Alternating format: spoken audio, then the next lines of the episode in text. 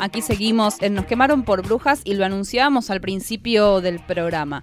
Este lunes nos encontramos con la confirmación de que esta agencia fundada ya por 1982 a partir de un grupo de accionistas de 20 diarios argentinos, entre ellos Clarín y La Nación, dejaba en la calle a una gran cantidad de trabajadores y trabajadoras, hablamos de la agencia DIN, que después de 35 años cierra las puertas esta empresa compuesta por 100 personas entre periodistas, personal administrativo, técnicos y técnicas. No es en cualquier contexto, es en un contexto en donde mm, algunos sindicatos, como por ejemplo CIPREVA, el Sindicato de Prensa de Buenos Aires, afirma que al menos se perdieron 2.500 puestos de trabajo en estos últimos años. Y ya que estamos, recomiendo una nota que escribió un investigador argentino que se llama Agustín Espada sobre los cierres y las modificaciones en los grupos de medios vinculados a radio en este último tiempo, ¿no? La verdad es que estamos atravesando un momento bastante escandaloso en materia de medios, digo, de cierres y pérdidas de puestos de trabajo y cuando hablamos de puestos de trabajo y hablamos de la participación que tenemos las mujeres, sobre todo en estos sindicatos, obviamente se nos prende una alarma.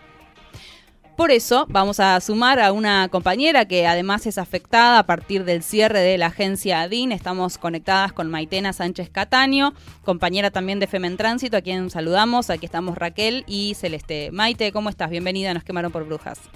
¿Cómo andan, compañeras? ¿Todo bien? Bien, muy bien. Acá un poco repasando lo que está haciendo el cierre de esta agencia. En realidad ya es una confirmación.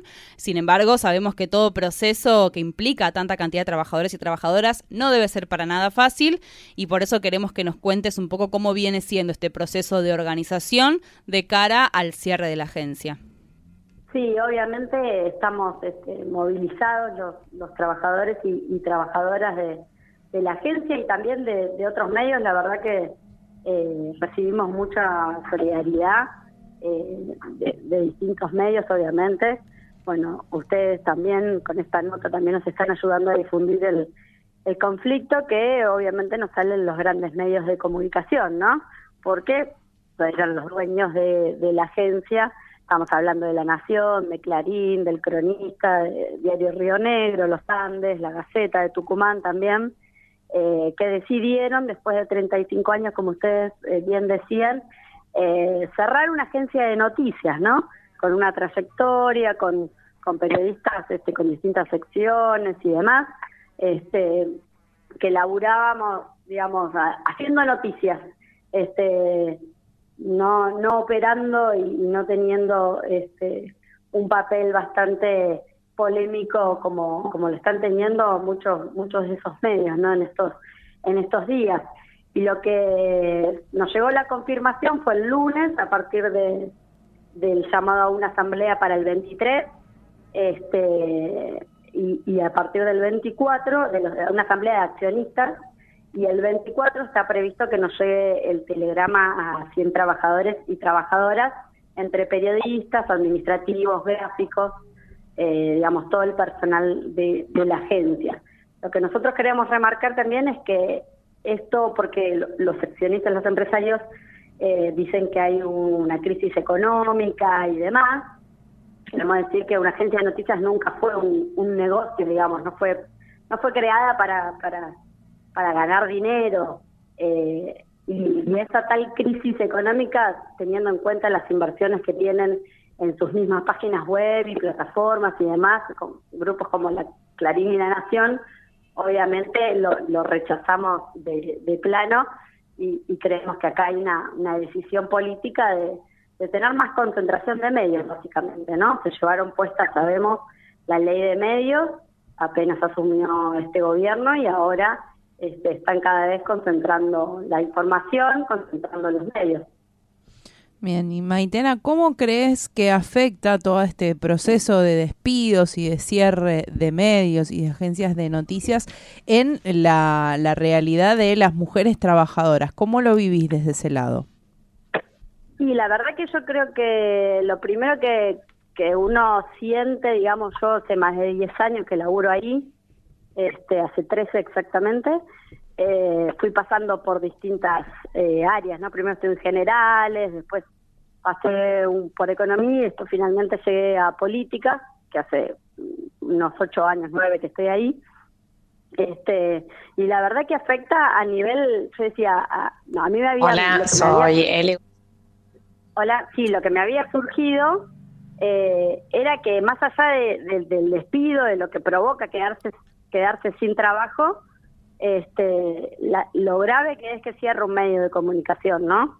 Y que cada vez los periodistas tengamos que menos menos lugares y menos medios para, para ir a laburar, para ir a, a informar, a, que haya más más voces, digamos, eh, en, el, en la sociedad y que esa sociedad tenga derecho a, a información, ¿no? A tener información de, de, distintos lados y que y que construya su propia su propia realidad, su propia verdad con las con las distintas informaciones de los distintos medios, ¿no? Si cada vez te llega menos información de menos medios, eh, parece como que te están diciendo, bueno, esto es así de esta manera como te lo estamos informando nosotros y nosotros sabemos que eso eso no es así, ¿no? Que hay distintas miradas, hay distintas este, informaciones y hay distintas facetas.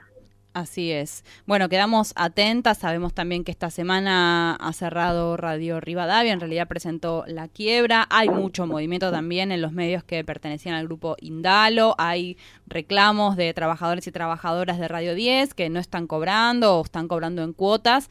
Así que es un momento bastante complicado y acordamos obviamente con la lectura que estás haciendo sobre las dificultades que la falta de pluralidad de voces nos trae, ¿no? Como sujetos, sujetas, ciudadanos, ciudadanas y nuestro derecho mm. a la información. Maite, te agradecemos. Hoy, hoy, hoy, decir que cortito que estaban los trabajadores y trabajadores en el ministerio haciendo, digamos, una manifestación ahí en la puerta del Ministerio de Trabajo, que hay que decir que, que para que se disuelvan una agencia de noticias es porque tienen el aval del, del Ministerio de Trabajo. Vamos a ver si podemos pelear algunas reincorporaciones, o la mayoría, o las que podamos, en otros medios. Eh, y después el martes también va a haber un abrazo eh, a las 13.30 en el Congreso, de todo que está organizado por de parte de ARGRA, que son los reporteros gráficos. En la agencia son 10 reporteros gráficos que se quedaron sin laburo. Perfecto. Vamos a compartir entonces esta información. Bueno, Maite, te mandamos un abrazo muy grande acá de parte de todas y seguimos atentas a las novedades. Dale, gracias chicas, besos. Chau, chau.